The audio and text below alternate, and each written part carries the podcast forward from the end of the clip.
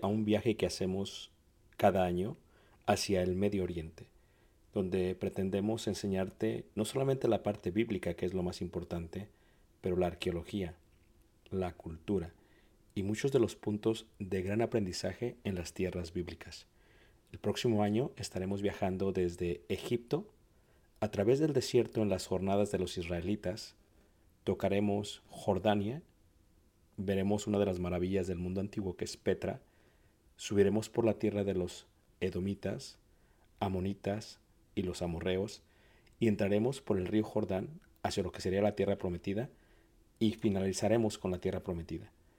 Si tú gusta estar con nosotros y quieres más información, puedes visitar nuestra página ricardobarrera.us. Ahí encuentras la información. Dios te bendiga y espero esta clase sea de edificación. Gracias. Hay un gran interés en tratar de describir quién es Dios, cómo Dios hizo la creación. Esta semana, cuando se reporta que en el Milky Way se encuentran varias piezas volando sólidas, pues causa conmoción en el mundo de la ciencia.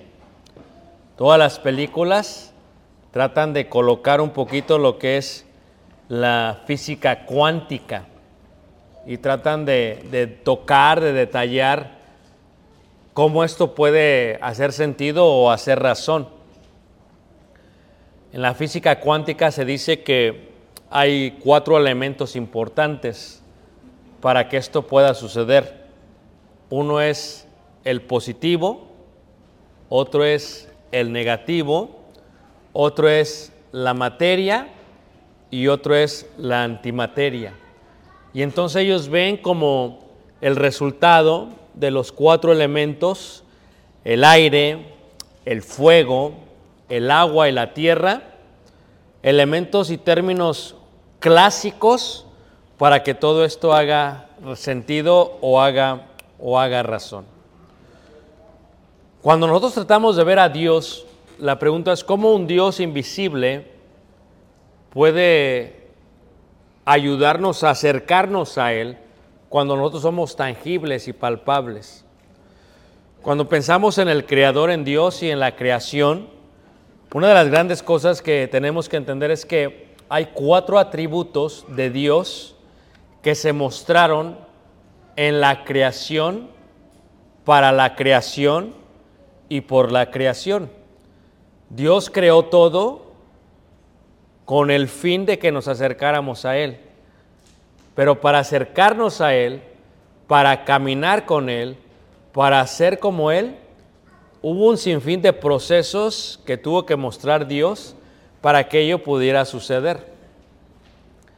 Por ejemplo, cuando hablamos de Dios, podríamos decir que una de las grandes fuerzas activas que tuvo Dios en la creación fue la bondad. O sea, Dios dice, por ejemplo, en la primera carta de Timoteo, en el capítulo 4,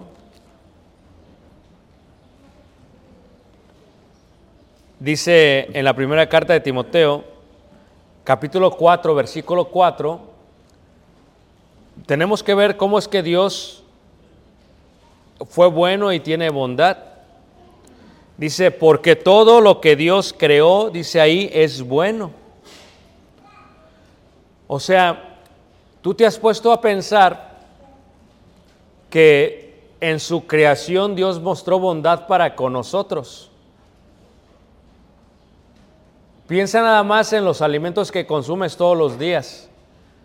O sea, el alimento que consumes, sea vegetal o sea animal, fue algo que Dios creó y que cuando lo probamos, cuando lo saboreamos, cuando nuestros sentidos se desplazan al comer lo dulce o la fusión de los sabores, eso tenemos que reconocer que Dios tuvo bondad en su grandeza para con nosotros y que, que por ello podemos disfrutar eso. Ve los días y el clima que hemos tenido, sí ha estado muy caliente, pero la verdad es que Dios a través de la creación muestra su bondad. Qué rico salir y que se sienta el sol, ¿a poco no? Qué rico caminar en la mañana y se siente la brisa, ¿verdad? O cuando manejas eh, de sobre el río Fox y se ve como en la mañana, como a las 6 de la mañana, cómo se está levantando todo bien hermoso. Toda la creación muestra su bondad, pero también en la creación vemos algo del Creador y vemos lo que se podría considerar como una fuerza negativa. Vemos la severidad de Dios. Tú dices, ¿por qué Dios es tan severo en ciertas cosas? Para que suceda algo, Dios tiene que ser severo en cuanto a su creación. Fíjate, cuando nace un bebé, duele para la mujer. ¿Por qué tiene que haber severidad en algo que debería de causar gozo y placer? Si uno ama, ¿por qué tiene uno que sufrir? ¿Por qué tiene que haber severidad para el sufrimiento? Porque también hay un lado severo por parte de Dios, lo que se podría considerarse la fuerza negativa. Y luego vemos otra parte de Dios en la creación, hermanos, la belleza la compasión, la misericordia. O sea que todo lo creado, Dios lo junta, lo mezcla, lo fusiona para que veamos qué tan bello es Dios. Por ejemplo, tú ves un atardecer, ve los colores de un atardecer, hay una fusión del sol, de la tierra, de las nubes, de la lluvia, de toda la creación para que de alguna otra manera se vea bello y se vea hermoso. Tú ves una, una flor, o sea, hay una fusión increíble para que una flor salga a relucir. Sol, lluvia, tierra, elementos, y entonces la flor sale. O sea que en la creación podemos ver cómo Dios tiene una fuerza cohesiva y coloca todo y podemos ver su misericordia en ello. Y no solamente ello. ¿De dónde salen todas estas fuerzas? Pues del dominio, del control, porque todo Dios lo tiene bien dominado y todo Dios lo tiene bien controlado. Es el punto donde salen todas las cosas. Pensemos una vez más en la bondad, hermanos. O sea, ¿comiste frijoles esta semana? Fíjate cómo Dios muestra su bondad en el simple platillo de los frijoles. O sea, el sabor, la tortilla, la carne. O sea, Dios muestra esa bondad para con ellos. Pero, ¿acaso se puede comer carne si no hay severidad? O sea, ¿podrías comer carne si, si no se matase al animal? O sea, ¿por qué tienes que matar para disfrutar? ¿Por qué tiene que haber severidad? Ustedes han visto cómo ahorita el planeta está siendo colocado y golpeado de varias maneras. Lluvias inmensas en Florida, en Texas esta semana, inundados por donde quiera. ¿Tú te has puesto a pensar por qué hay huracanes? ¿Por qué hay tornados? Bueno, se dice que en las islas, cuando hay un huracán, hermanos, y golpea y destruye todo, que es la forma de limpiar para que vuelva a producir otra vez la belleza. Piensa tú en tu césped, en tu pasto, aquellos que lo estamos cortando. Lo cortas y lo cortas para que quede bien planito, ¿a poco no? Pero ¿qué sentirá el pasto, hermano? Si tuviera sentimientos, cuando pasas ahí con la máquina y lo cortas. O sea, ¿por qué tan severo? Porque tiene que haber severidad para limpiar. Y si no hay tornados y huracanes, ¿cómo sucede eso? Cuando tú ves, por ejemplo, eh, el, eh, la severidad de Dios, eh, eh, tal vez uno de los lugares más hermosos donde puedes ver lava es, en, en la, la isla de, Big Island, ¿no? en Hawái, en, Ka- en Kailoa, se ve cómo fluye todavía la lava hasta el día de hoy, hermanos. Y es increíble, yo la he tenido a unos dos metros de distancia la lava fluyendo, hermanos. Y, y cuando tú dices esto y lo piensas, dices, pero es muy severo Dios porque la lava, hermanos, es caliente. Si tú te cae un pie ahí, ahí quedas, te quemas. O sea, es increíble porque, hermanos, ¿sabes que la mejor tierra para sembrar es aquella que viene, verdad, de, de- las piedras volcánicas? O sea, todo esto que está pasando en el Popocatépetl ahorita en Puebla, está fluyendo el volcán. ¿Por qué tanta severidad? Porque es necesaria. O sea, se necesita todo, hermanos. No puede haber buena tierra fértil si no hay severidad. No se pueden expandir las islas si no hay lava. Porque es así. O sea, ¿cómo puede haber flores? Es uno de los valles más hermosos que hemos visto en la vida. ¿Cómo puede haber flores, hermanos? O sea, el invierno es severo, el invierno destruye, el invierno golpea. Mucha gente se mueve porque hay invierno, pero si no hubiese invierno, hermanos, ¿qué pasaría con la tierra? No podría haber verano. ¿Tú te imaginas todo un mundo con solamente verano? ¿Todo un mundo solamente como fue el día de ayer, caliente? O sea, ¿cómo podría reproducirse todo? Es un concepto de creación. Tiene que haber esto para que ocurra esto. Y luego, cuando hay una fusión, cuando la fuerza está cohesiva, ve, ve una de las mejores playas que hay, hermanos, con arena rosa. ¿Ve lo ves, Jesse? Con arena rosa. O sea, para que esto ocurra, hermanos, todo lo demás tiene que ocurrir. O sea, no se llega a ese punto si no hay otra cosa. O sea, todo tiene que ocurrir, hermanos, para que algo suceda.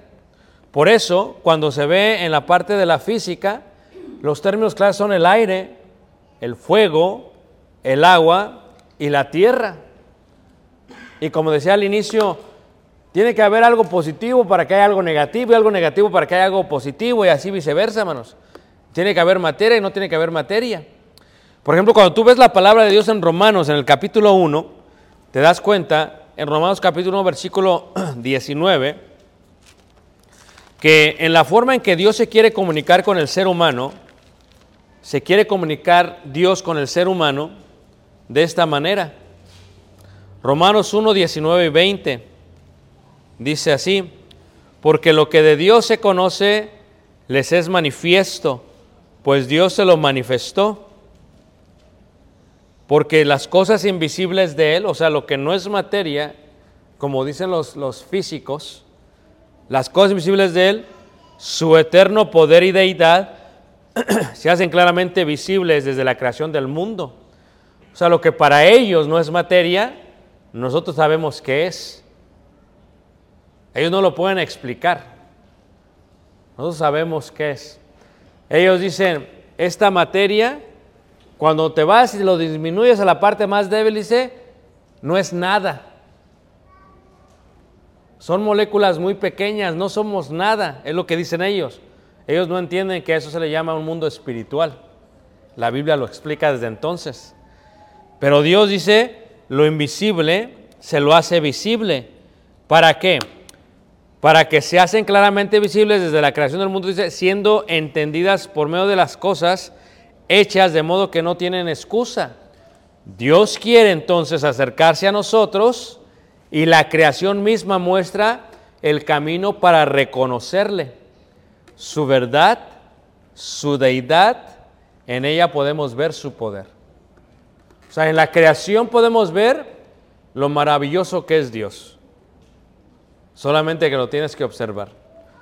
En Génesis capítulo 1, en el versículo 26, dice así Génesis 1, versículo 26, habla acerca de fuimos creados. 1.26, dice así. Entonces dijo Dios, hagamos al hombre a nuestra imagen, conforme a nuestra qué? Semejanza, dice. Pero ve cómo dice, y señoré en los preces del mar, en las aves de los cielos, en las bestias, en toda la tierra y en todo animal que se arrastra sobre qué? Sobre la bestia. Así que debemos actuar como Él, pues fuimos creados a su imagen, y qué? Ok, ahora te lo voy a aplicar de una manera correcta, hermanos, ¿ok? ¿Por qué tenemos que tener bondad nosotros? Porque así es Dios. Como estamos hechos a su imagen y semejanza, cuando tú eres bueno con alguien, simplemente estás haciendo lo que Dios hizo con nosotros. Por ejemplo, cuando dice Dios, date gracia lo que de gracia recibisteis. O sea, cuando tú le das algo a alguien, es porque tú ya lo recibiste. Al tú hacerlo, es porque Dios ya te enseñó lo que significa ser bueno con la misma qué? Con la misma creación. En Efesios, en el capítulo 1, dice así, Efesios 1, en el versículo 6, 6 dice así, Efesios 1, versículo, capítulo 2, perdón, versículo 10 dice así, 2.10 dice, porque somos hechura suya, creados en Cristo Jesús. ¿Para qué? Para buenas obras. O sea, cuando tú eres bueno con alguien, cuando tú eres bueno con tu hijo, cuando eres buena con tu hija, lo único que estás haciendo es que estás haciendo una reproducción de Dios. Dios creó la bondad y muestra su bondad en la creación. Cuando tú eres buena persona, cuando eres bueno con alguien, cuando tú le proveas, estás haciendo lo que hace Dios solamente. Dice, las cuales Dios preparó de antemano para que anduviésemos qué? En ellas. Dios tiene bondad, tenemos que ser bondadosos, porque así es Dios. No solamente ello, Dios es severo. A veces tenemos que ser severos. No todo puede ser bondad, hermanos. Tú tienes que entender que para que haya belleza, tiene que haber severidad. Tú quieres una playa, quieres arena, tienes que golpearlas con las olas, las piedras mucho tiempo para que se haga arena. ¿Y qué sienten las piedras cuando las golpean? ¿O qué sentirán las olas cuando se, se, se, se estampan en ellas? Tienes que ser severo. La severidad es parte, un atributo de Dios la utiliza en su creación y la utiliza aún con todos y cada uno de nosotros. Tú quieres ser misericordioso, tener belleza, lo mismo hace Dios. ¿Quieres ejercer dominio? lo mismo hace Dios. En el versículo que leíamos en la lección Eclesiastés capítulo 12, volvámoslo a leer por los que no estaban aquí. En Eclesiastés 12, en el versículo 13 eh, y 14 decía, 12, 13 y 14. Fíjate, Dios nos da sus mandamientos. ¿Para qué? Es como la ley de Dios en su creación. Dios crea todo el mundo y luego da su ley. ¿Y para qué da su ley? ¿Para qué hace eso? Para que imitemos quién es Él en su creación. ¿Por qué somos buenos? porque guardamos sus mandamientos. O sea, tienes tú que, tienes tú que conectar, ¿ok? Porque es bueno que vaya a la iglesia para conocer a Dios. ¿Cómo llego a conocer a Dios? A través de sus mandamientos. ¿Cuáles? Los que guarda uno, no los que escucha. Y cuando uno los guarda, uno es bueno. Cumple bondad para con la gente. En Eclesiastés 12:13 dice, a fin de, el fin de todo discurso oído es este, teme a Dios y guarda sus mandamientos, porque esto es el todo del hombre. O sea, ¿por qué Dios pone sus mandamientos? Para asimilar a nuestro divino creador. ¿Cómo yo voy a conocer a Dios? Solamente a través de los mandamientos. Dios nos dio mandamientos para andar como el que anduvo. Esto es en bondad, severidad, compasión y qué? Y dominio. O sea, los mandamientos son, hermanos, la muestra precisamente de ello. Todos los mandamientos tienen el propósito de enseñarnos a conocer a Dios. ¿Cómo me acerco a Dios? A través de sus mandamientos. Por eso es tan importante conocer su palabra para guardar sus mandamientos. Y entre más guardo sus mandamientos, más conozco a Dios. ¿Y cómo lo voy a mostrar yo? A través de ellos. Porque cuando guardamos sus mandamientos, nos hacemos cada vez más iguales que a Él. O sea, su bondad nos ayuda a ser buenos. Eres buena esposa. ¿Por qué? Porque sus mandamientos te lo enseñaron. Eres buen esposo. ¿Por qué? Porque sus mandamientos te lo enseñaron. Eres buen hijo. ¿Por qué? Porque te lo enseñaron. ¿Y por qué tienes que ser bondadoso? Porque cuando eres bondadoso te pareces más a Dios. Cuando aplicas la palabra, hermanos, a eso se le refiere a veces celo. Todos quieren la bondad, pero nadie quiere el celo. Todos quieren el verano, pero nadie quiere el invierno, ¿no? Cuando yo vine a esta tierra, aprendí por primera vez lo que eran las cuatro estaciones. Y, yo amo las cuatro estaciones. Pero hay gente que no la soporta y se van. La ven como algo malo cuando realmente el invierno es algo muy bueno.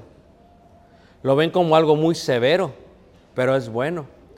Cuando tú ves la palabra, te enseña a ser bondadoso. Pero ¿qué pasa, hermanos, cuando la palabra no trae bondad, sino que trae severidad? ¿Qué pasa cuando la palabra es dura? Dijo el apóstol Pedro, dura es tu palabra.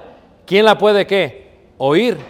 Bueno, cuando la palabra es severa, si la aplicas con celo, te vas a dar cuenta por qué Dios te pide que lo hagas. Mucha gente solamente quiere la bondad y no quiere la severidad. No es posible acercarse a Dios así. Se requieren los dos. Cuando vemos la belleza o cuando vemos la compasión o cuando vemos la misericordia de Dios, ¿por qué? Todos se muestran en la Biblia. Dios quiere que los aprendamos para qué? para aprendernos a doler del dolor que ajeno. Cuando vemos el dominio, tú ves que todo está controlado por Dios. Hay un dicho que dice, todo está fríamente, ¿qué manos? Calculado. Así está Dios. Todo lo que pasa en la tierra, cada paso que damos, cada respiración que damos, todo está totalmente, ¿qué? Calculado. Todo está conectado, todo está perfecto. De esta manera está todo. En este sentido, cuando vemos que todo está, Dios quiere que tengamos el control de todo. Mira, cuando vemos su bondad, Romanos 15, 14 dice, pero estoy seguro de vosotros, hermanos, de que vosotros mismos estáis llenos de bondad, llenos de todo conocimiento, de tal manera que podéis amonestaros los unos que a los otros. O sea, hermanos, cuando tú creas algo, simplemente estás imitando a Dios. Piensa como hermana, ¿ok? Cuando tú limpias tu casa, eso es algo bueno para con Dios, bueno para con tu familia. Y estás mostrando tu bondad. Pero cuando tú tienes un carácter apacible y suave, está siendo bueno para con tus familiares. Y esto es agradable para con Dios. Estás mostrando bondad. Cuando la iglesia, hermanos, somos buenos unos con otros, estamos mostrando bondad. Estamos imitando a Dios en su creación. Tú sabes que nosotros podemos crear bondad porque ya fue preparada por Dios para que andemos en sus mandamientos. O sea, cuando tú eres amable, cuando yo soy amable, eh, estás regalando bondad. Cuando tú perdonas, estás regalando bondad, pero todo esto está en sus mandamientos. ¿Cómo conozco a Dios? A través de sus mandamientos. ¿Cómo conozco a Dios? A través de guardar sus mandamientos. De esta manera somos buenos, pero no solamente ello. Fíjate cómo dice este hermoso po- poema, ¿verdad? Lo hicimos en una escuela de verano hace ya como unos 16 años. Dice, hazme un instrumento de paz, que donde haya odio, siembre amor, donde haya injuria, perdón, donde haya duda, fe, donde haya desesperación, esperanza, donde haya oscuridad, luz, donde haya tristeza, alegría. Oh divino Maestro, concédeme que no busque ser consolado, sino consolar, que no busque ser comprendido, sino comprender, que no busque ser amado, sino amar. Porque dando, recibo, perdonando es como tú me perdonas, y muriendo en ti nazco para la vida que eterna. Si ves estos conceptos de Dios, todos son mandamientos y con esto mostramos bondad. Cuando alguien consuelas, muestras bondad. Tú eres copartícipe de toda la bondad de Dios en el mundo, porque Dios a través de ti, como lo hace a través de un fruto, como lo hace a través de los vegetales, de la luz, te utiliza a ti, como utiliza la tierra para dar un fruto, como utiliza el sol para que dé un buen clima para el ser humano, te utiliza a ti para que creas, para que crees bondad, para que crees un bienestar en la gente. No solamente eso. En primera carta de Corintios capítulo 2 versículo 4 vemos otro atributo de Dios que es la parte de sever- de severidad. Y ni mi palabra ni mi predicación fue con palabras persuasivas de humana sabiduría, dice ahí, sino con demostración del Espíritu y de qué manos? De poder. Tú piensa en las columnas de una estructura, hermanos. Tú las ves, son agradables. Pero ¿cuánto trabajo costaba, hermanos, picar la piedra, labrarla? No se fue severo y estoy seguro que aquellos que labraron las piedras en algunas situaciones le tuvieron que pegar qué? Más duro. Eh, hacíamos unos hoyos con el hermano Fer esta semana. Entonces cuando estás haciendo el hoyo, estás escarbando, llega un punto que lo golpeas y sientes feo, como que te retumba porque había piedra. Y cuando hay piedra, hermanos, pues uno no puede así suavecito seguirle haciendo porque no va a pasar, ¿qué, hermanos? Nada. Entonces, ¿qué agarró? Agarró Fer un pedazo de acero, hermanos, y le pegó lo más duro posible. Y al pegarle duro, hermanos, ¿qué sucedió, hermanos? Rompió la piedra. ¿Por qué fue tan severo? Porque es la única manera que se rompe la piedra. O sea, tú tienes que entender que la severidad es importante, hermanos. No solamente el amor, no solamente la bondad. O sea, por otro lado tiene que haber severidad. O sea, todos están en contra cuando eran los niños pequeños, ¿a poco no? Y se portaban mal. Le voy a decir a tu tío Jacinto, le decían. ¿Quién es Jacinto? Ya sabes quién es. ¿Cuál? El negro. Tu tío Jacinto el negro. ¿Por qué? Porque el niño malcriado, hermanos, necesita uno ser más severo con ellos. El joven malcriado necesita uno ser más severo con ellos. Es que tú no puedes tratar cada hoyo que estás haciendo de la misma manera. Algunos hoyos necesitan que seas más que, hermanos, más severo. Así es Dios con nosotros, hermanos. Dice, sí, al hermano le ha ido como en feria. Es que algunos son cabeza dura, hermanos. como la piedra. Y la palabra es como un martillo que entra a la mente del ser humano. ¿Y qué es lo que hace Dios? A veces Dios tiene que ser más severo. Dios utiliza una parte de la Biblia que el Señor al que ama, quémanos. Y a veces a mí no me ha gustado cuando Dios ha sido severo conmigo, pero me ha ayudado, hermanos. Me ha ayudado. A veces me dice Dios, ¿sabes qué? Así no se va a hacer. Y se agüita uno, se siente humillado, ¿no? Dices, híjole. Le digo, híjole, como que me siento bien humillado. Pero Dios está siendo severo, ¿por qué? Porque es necesario, hermanos. Es parte. Tú no puedes ser todo bondad, tienes que ser severo, así es Dios. No puedes darle una isla a tu esposa si no le das un huracán primero. O sea, es parte de la realidad humana. Mira, el otro atributo que hablábamos es la belleza. Jesús le dijo a los discípulos, dice, id pues y aprender lo que significa misericordia quiero y no sacrificio. Es que, hermanos, uno tiene que ser equilibrado en la vida, en la creación. Uno no puede ser desequilibrado y decir, ok, nada más voy a ser bondadoso porque no vas a crear nada. Todo va. Pero también tiene que haber un balance y parte del balance es, ve y aprende lo que significa misericordia quiero y no qué, sacrificio. Porque no he venido a llamar justos, sino que a pecadores, ¿a qué? Dios quiere que aprendamos. ¿Por qué? O sea, ¿le diste a alguien pan esta semana que tenía necesidad? ¿Cuántos recibimos mucha bendición esta semana y cuántos la compartimos, hermanos? ¿Cuánto lo dimos a alguien que lo necesita, que sabes que lo va a utilizar para un alimento propio? O sea, ¿por qué Dios quiere que aprendamos esto? Esta parte de la belleza. Porque es más bello, es más hermoso, es mejor dar que qué? Que recibir. O sea, es un atributo de Dios. Dios es bueno para con todos. Hace llover sobre justos e injustos. O sea, ¿por qué Dios quiere que aprendamos? ¿Cómo lo conocemos? Cuando guardamos sus mandamientos, cuando ayudamos a alguien que está mal.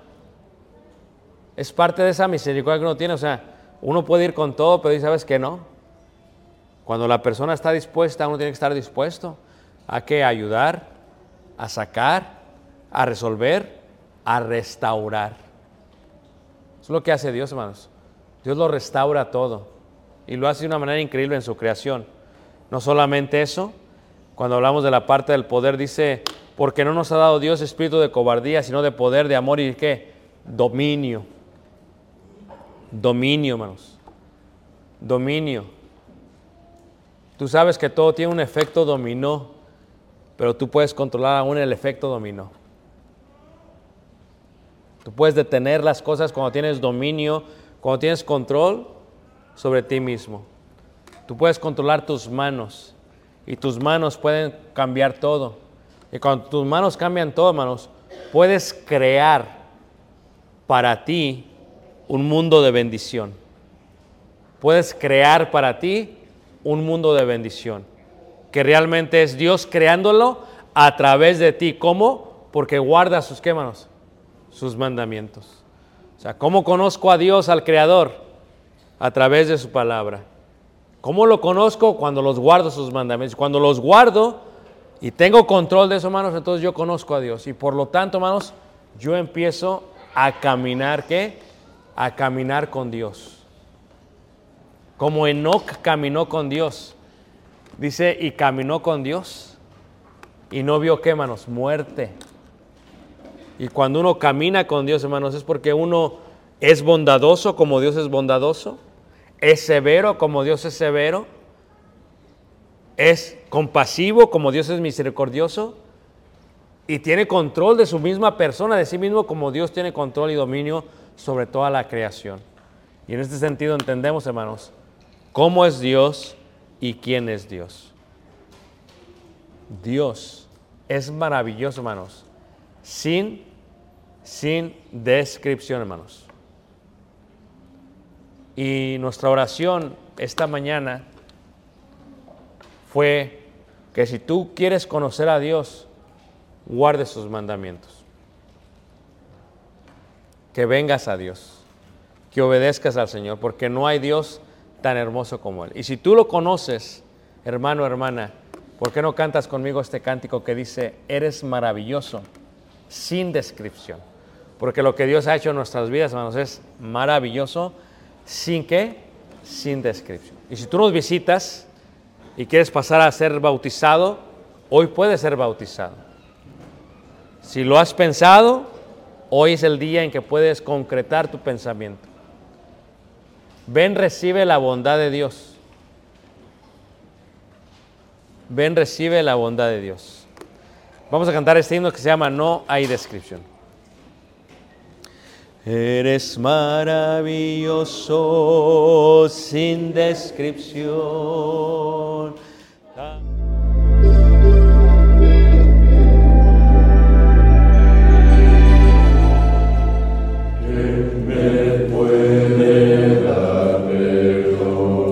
Solo de Jesús, la sangre de Jesús y un nuevo Jesús, la sangre